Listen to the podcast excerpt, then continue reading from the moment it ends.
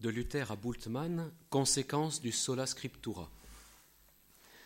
Les protestants reprochent à tort aux catholiques de faire de la Bible un livre de spécialistes, compliqué, voire dangereux, et qui heureusement serait rectifié et purifié par les écrits du magistère, qui donnerait ce qu'il faut et pas plus aux chrétiens soumis. Comme souvent, une caricature a quelque chose de vrai qui peut aider à s'améliorer, mais elle est très exagérée et surtout elle conditionne le regard des protestants sur nous. À l'époque de Martin Luther, l'expression sola scriptura affirmait la suprématie de la Bible face aux décrets qui venaient de l'Église médiévale, des conciles et du pape. Mais plus largement et plus profondément, face à la foi catholique d'une révélation de Dieu continuée dans son Église, guidée par l'Esprit Saint, avec l'équilibre écriture, tradition, magistère, le sola scriptura des protestants soumet sans condition la tradition et le magistère de l'Église à l'écriture et leur dénie toute valeur normative. Pour être juste, il faut préciser que les protestants impliquent toujours dans le principe sola scriptura l'éclairage du Saint-Esprit qui serait donné à tout baptisé. C'est dans ce lien avec l'Esprit Saint que se trouve la clé du problème. Considérée comme porteuse de la parole de Dieu, la Bible était, aux yeux de Luther, à la fois le seul critère pour démontrer une vérité et le seul guide, en dernière instance, pour la foi et la vie. Elle serait éclairée par la prédication de ministres, appelés par l'Église et formés par elle, mais le Saint-Esprit pourrait appeler d'autres prédicateurs que seulement ceux-ci. Donc euh, on les appelait aussi prophètes euh, hier euh, dans la ville de Wittenberg par exemple. À travers les témoignages humains qu'elle nous transmet, la Bible dessine des principes de vie à partir desquels chacun devrait exercer sa responsabilité personnelle pour se soumettre à la parole de Dieu dont elle témoigne. Le principe du sola scriptura figure en tête des professions de foi de plusieurs confessions chrétiennes issues de la Réforme, lui conférant ainsi une valeur d'article de foi. Premièrement, quelle écriture et quel canon? Ne voulant pas contester l'écriture, Luther contesta par contre le tri des livres reçus dans la Bible, ce qu'on appelle le canon de la Bible. Donc peut-être euh, il y en a certains qui entendent le mot canon pour la première fois hier et aujourd'hui. Donc il y a le canon à la messe, c'est la, prière eucharistique, et le canon de la Bible, ce sont les livres dans la Bible reçus comme étant inspirés. Luther rejeta les livres de l'Ancien Testament que les Juifs avaient écartés au synode de Jamnia en 90 après Jésus-Christ refusant le rôle qu'avaient accompli les chrétiens par tradition depuis les apôtres, et qui avait donc euh, certains livres supplémentaires. Luther jugeait ces livres comme étant des livres qui ne sont pas regardés comme ayant la même valeur que la Sainte Écriture, mais qui sont pourtant utiles et bons à lire. Les protestants désignent ces derniers livres sous le terme d'apocryphes, sans les confondre avec les apocryphes considérés comme tels par toutes les églises chrétiennes et que les protestants appellent pseudépigraphes. Ils les ont longtemps maintenus dans leurs éditions de la Bible, placés en annexe et appelés parfois deutérocanoniques. Donc si vous avez une Bible Tob, vous avez des livres qui sont classés comme deutérocanoniques. Ils ont en revanche gardé entier le canon catholique du Nouveau Testament, bien que Luther se soit interrogé sur l'épître de Saint Jacques, dont il disait qu'il s'agit d'une épître de paille et qui n'a pas de contenu évangélique. En fait, on trouve en elle des arguments majeurs contre sa manière de concevoir la foi et le mérite des bonnes œuvres, et c'est pour cela qu'il a un peu tendance à la mépriser, voire à l'écarter.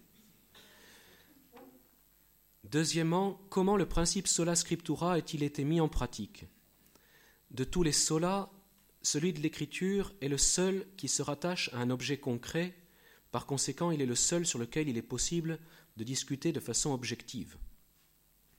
Ainsi, les protestants ont souhaité s'appuyer sur la Bible pour justifier auprès de tierces personnes leur choix de vie, choix d'église, leurs choix politiques, sentimentaux, etc. Les résultats sont fort variés et pas toujours glorieux, illustrant le livre des Proverbes. Tu as trouvé du miel, mange-en à ta faim, si tu t'en gaves, tu le vomiras.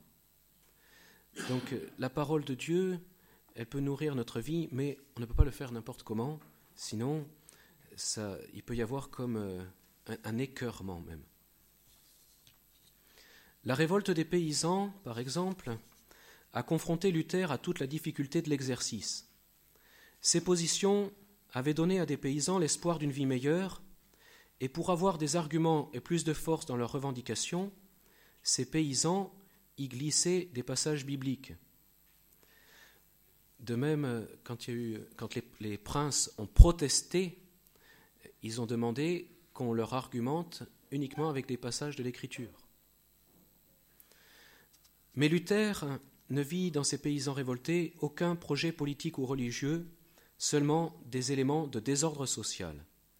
Il y avait, selon lui, confusion entre les domaines religieux et les domaines communs. Luther décida de sauvegarder le domaine religieux en s'associant avec la répression qui fut d'une grande férocité. Sur 300 000 paysans révoltés, on estime à 100 000 le nombre des tués. Luther fut considéré comme hypocrite. Un religieux soucieux, du bien général, connaissant si bien la Bible, et donc, selon son approche, aussi près de la parole de Dieu que l'on puisse l'être, aurait dû trouver une meilleure voie qu'une simple association avec les princes de ce monde contre les pauvres de ce monde.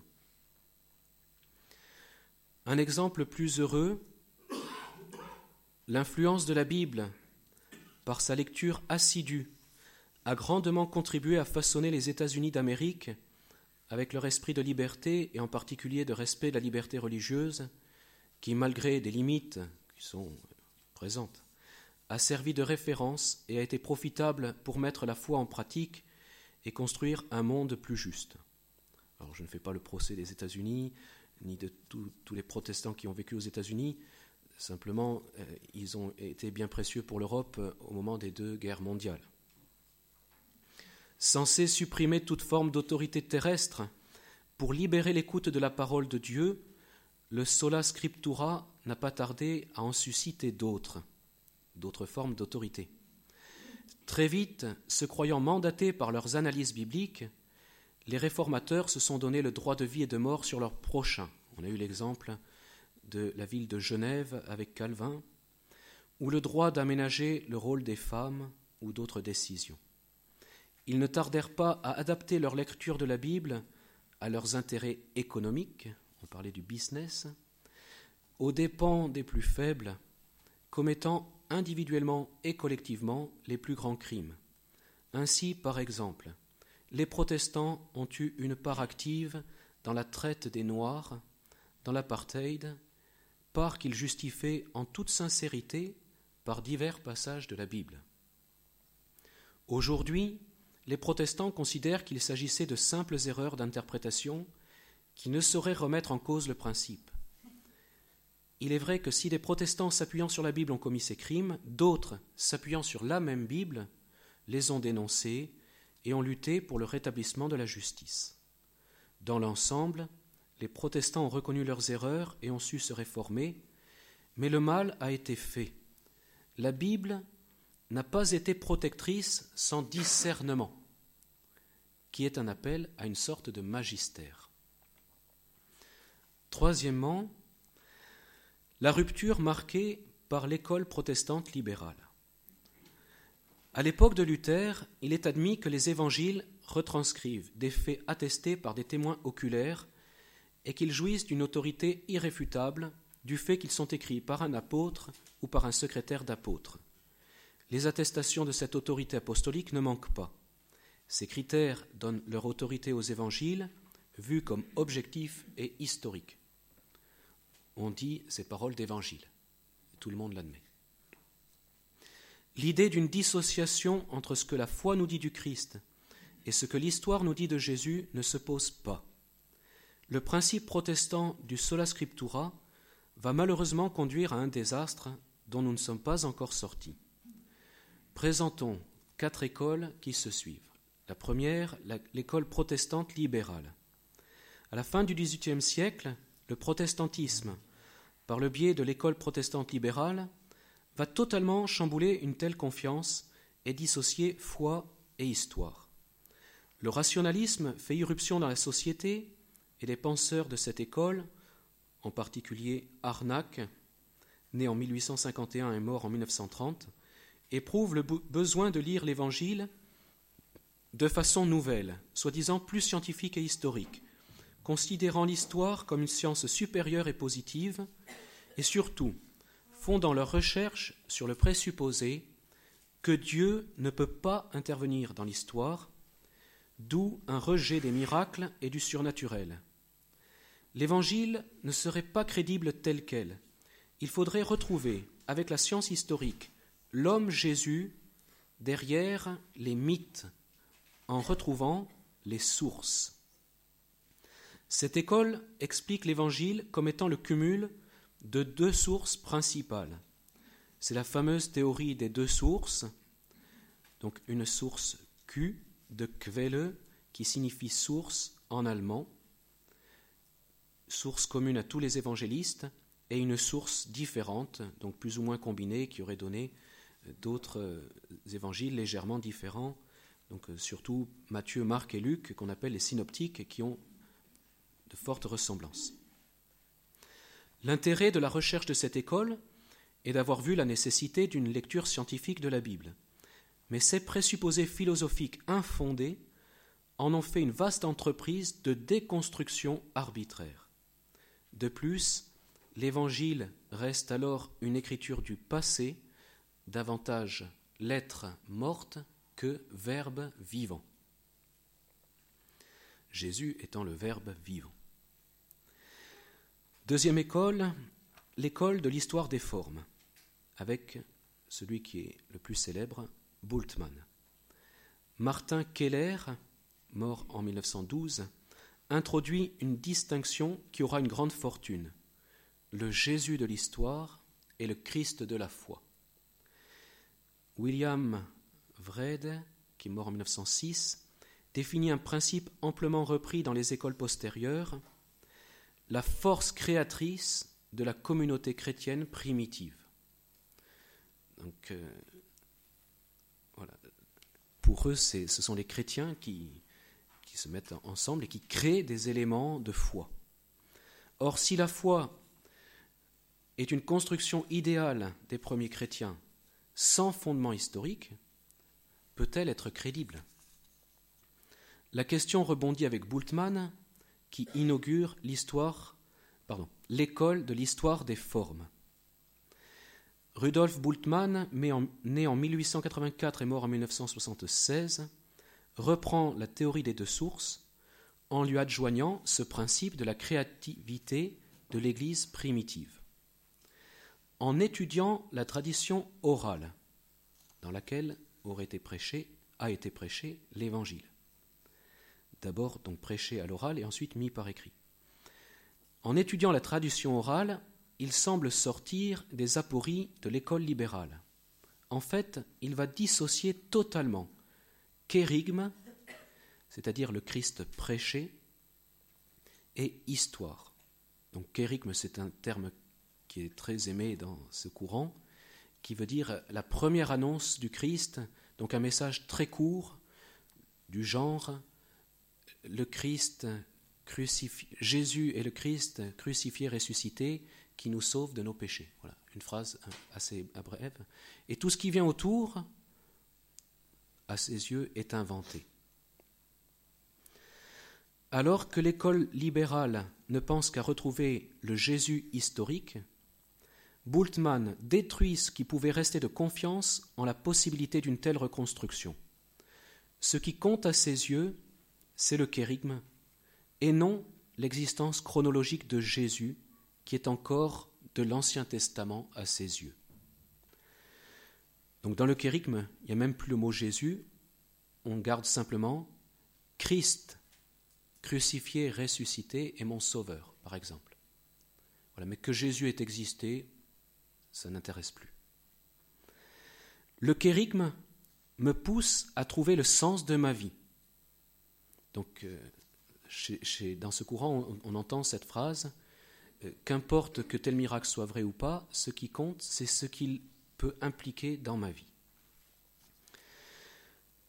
Il faut réinterpréter le kérigme en démythologisant, c'est-à-dire en, en écartant tout ce qui résulte d'une influence de la culture grecque visant à faire de Jésus une figure mythique. Le kérigme me dit que je suis sauvé par la foi, je dois me l'approprier dans ma vie actuelle. L'école de l'histoire des formes étudie l'Évangile pour trouver les formes. Et l'histoire des formes, ça veut dire leur lien entre elles. Donc, connaître les sources, identifier, classer et décrire de petites unités littéraires en essayant de se demander d'où elles viennent, de quel courant, est-ce que c'est tout de suite, est-ce que c'est les apôtres, est-ce que c'est l'influence grecque, etc. Connaître les milieux de naissance et d'évolution de ces formes pour pouvoir réinterpréter ce qui n'est que création d'une des premières communautés chrétiennes. Cette école présente le grand intérêt de s'intéresser à la tradition orale des évangiles, vous entendez le mot tradition, et c'est une révolution dans le monde protestant que de porter attention à une tradition, même orale, primitive, de l'Évangile. Mais cela devait-il signifier création arbitraire d'une communauté ou des communautés primitives? Ne peut-on pas fonder une fidélité dans la tradition orale? Si cette école développe la critique littéraire des évangiles qui peut conduire à une meilleure connaissance des formes littéraires, stylistiques, et donc une meilleure compréhension de l'intention des auteurs, cette critique, parce que fondée sur le présupposé d'une créativité de communauté, dissèque l'Évangile, ruinant sa crédibilité au final. Une distance, plus ténue, mais toujours présente, nous sépare des faits et gestes de Jésus. Troisième école, j'espère que vous ne vous lassez pas, dans le même processus, allant plus loin encore, l'école de l'histoire de la rédaction, donc avec Conselman et Marxen comme figure, a le grand mérite de s'intéresser à l'activité rédactionnelle de l'évangéliste, qui n'est plus un simple compilateur de sources. Chaque évangile a une théologie propre, une unité rédactionnelle. Chaque évangéliste a exercé une réelle créativité rédactionnelle avec des résumés, des omissions, des ajouts de logion, selon un plan et une visée particulière. Cette ouverture est appréciable, mais les présupposés acceptés tels quels ne font pas sortir des problèmes précédents. L'évangéliste est considéré comme à distance des apôtres, donc des témoins oculaires. La fidélité et l'historicité sont revues selon le principe qu'une distance dans le temps est nécessaire pour juger, l'histoire avec un regard de foi. Donc plus il y a des éléments de foi, selon eux, plus il y a une distance par rapport à l'événement. Les sources y sont toujours vues comme des créations des communautés primitives, et la réticence à l'égard des miracles reste vive. L'école de l'histoire de la rédaction a ouvert une porte pour la refermer aussitôt. Ces trois écoles exégétiques protestantes ont eu le mérite de renouer avec l'étude des critères internes pour une interprétation scientifique. Donc critères internes, ça veut dire qu'on prend le texte et uniquement à partir des éléments du texte, on essaye de voir ce qui peut en ressortir. Cependant, nous devons déplorer que l'étude de ces critères se soit doublée d'un rejet arbitraire des critères externes. Donc les critères externes, c'est tout ce qu'on peut savoir sur le texte, par exemple, qui l'a écrit Donc, par exemple, mettons Saint Luc, à quelle date voilà. Il y a parfois des témoignages dans, notre, dans la tradition qui sont donnés par rapport à, ces écrits, mais ça, c'est écarté. Or, pendant 18 siècles, la tradition s'appuyait sur ces critères externes. Et là, c'est écarté d'un revers de manche. De plus, leur étude des textes bibliques oublie la, mission, la dimension dialogale du texte pour en faire une lettre passée, historique certes, mais à actualiser, elle n'est pas présente. On éprouve de plus en plus une difficulté à prier avec la Bible. Ça devient vraiment un texte compliqué, très loin dans le temps. Alors une dernière école, c'est la quatrième et la dernière dont je vous parle ce matin, la nouvelle herméneutique, avec comme figure de proue Brown, Robinson, Fuchs, Ebling.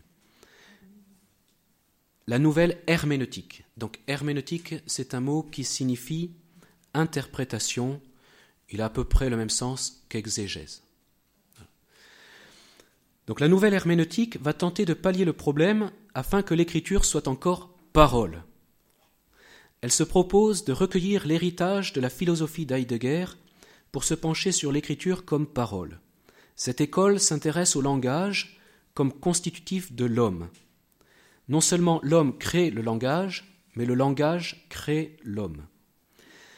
L'écriture sainte n'est pas seulement une parole information à la troisième personne, elle est aussi une parole interpellante à la deuxième personne. Elle a un message qui interpelle ma vie. Oublier cette dimension serait passer à côté du message qu'est l'Évangile. Au contraire, lire la parole signifierait conformer notre vie à la parole pour que cette, pour que cette lecture soit complète. La foi qui a fait écrire le texte devrait accompagner l'auditeur pour que le message le touche. Cette parole engendrerait dans l'auditeur attentif une nouvelle réalité. Normalement la conversion évangélique.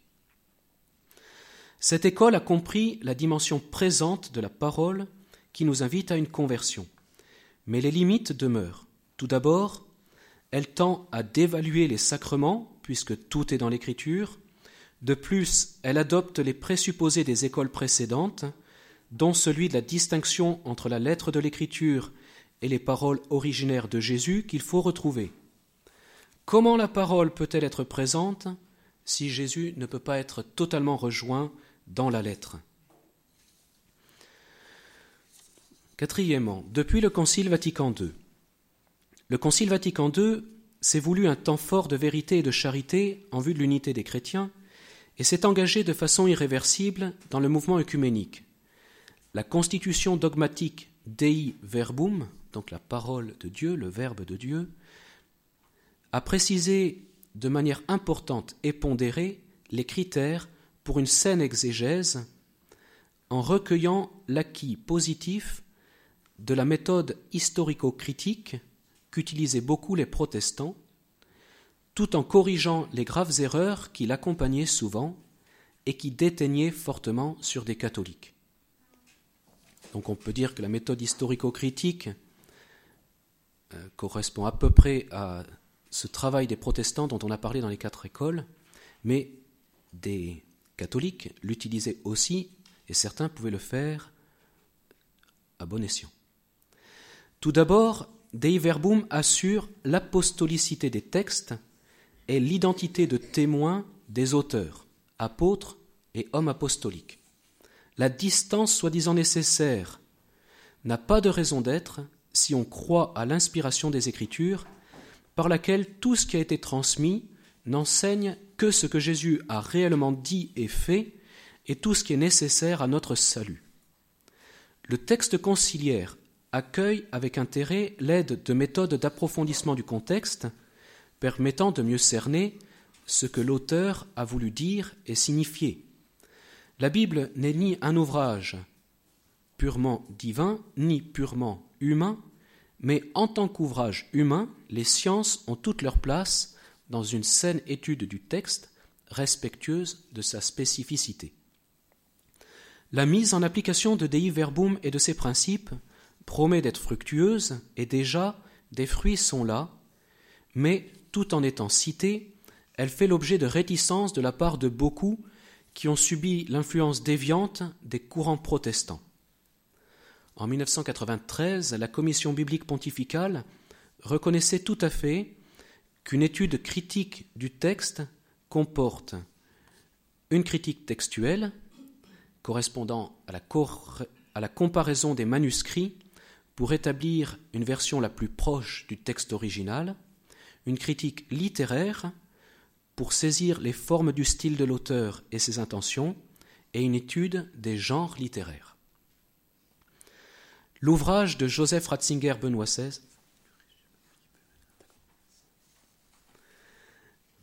Alors, la pensée de Benoît XVI nous donne des éléments qui peuvent aider à vivre une saine exégèse.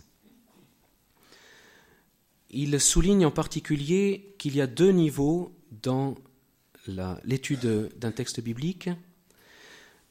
Le premier qui, consiste à utiliser la méthode historico-critique et le deuxième qui consiste à interpréter la Sainte Écriture en tenant compte de sa dimension divine avec son inspiration par l'Esprit Saint lui-même.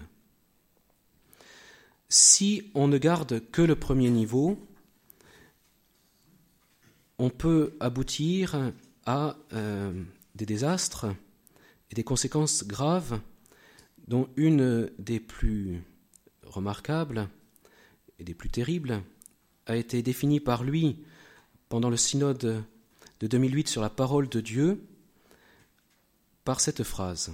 L'exégèse que l'on appelle aujourd'hui en Allemagne mainstream, c'est-à-dire dominante, ne croit pas, par exemple, que le Seigneur ait institué la Sainte Eucharistie et affirme que le cadavre de Jésus serait resté au tombeau.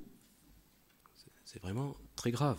La résurrection ne serait pas un événement historique, mais une vision théologique. Il n'y a pas de divin, le monde et l'histoire ne peuvent être que profanes. Donc pour conclure, le principe protestant sola scriptura était conçu comme l'écriture seule, lue avec l'Esprit Saint, donnée à chaque baptisé. En, caricaturant un peu, on pourrait résumer les conséquences en disant qu'on est passé à la solitude de chaque baptisé confronté à l'Écriture sans l'Esprit Saint. Car c'est surtout lui qui a été mis à l'écart, ainsi que son activité pour conduire l'Église vers la vérité tout entière, dans le courant vivant de la tradition, et avec l'interprétation en Église authentifiée par le magistère. Les conséquences du sola scriptura sont un éloignement de l'esprit qui vivifie l'écriture et unifie l'Église, puis un isolement de l'écriture et un morcellement de l'unité en autant d'Église que d'interprétation. Benoît XVI demandait avec le Concile de développer une exégèse non seulement historique, mais aussi théologique, autrement dit, d'interpréter la Bible comme une unité de documents dans le nous de l'Église et avec le même esprit qui la fit rédiger. En retrouvant ce contexte vital de foi et ce milieu réel historique de naissance de l'Écriture, les deux, nous sommes certains de puiser réellement à la seule source, la connaissance de Jésus, le Verbe incarné.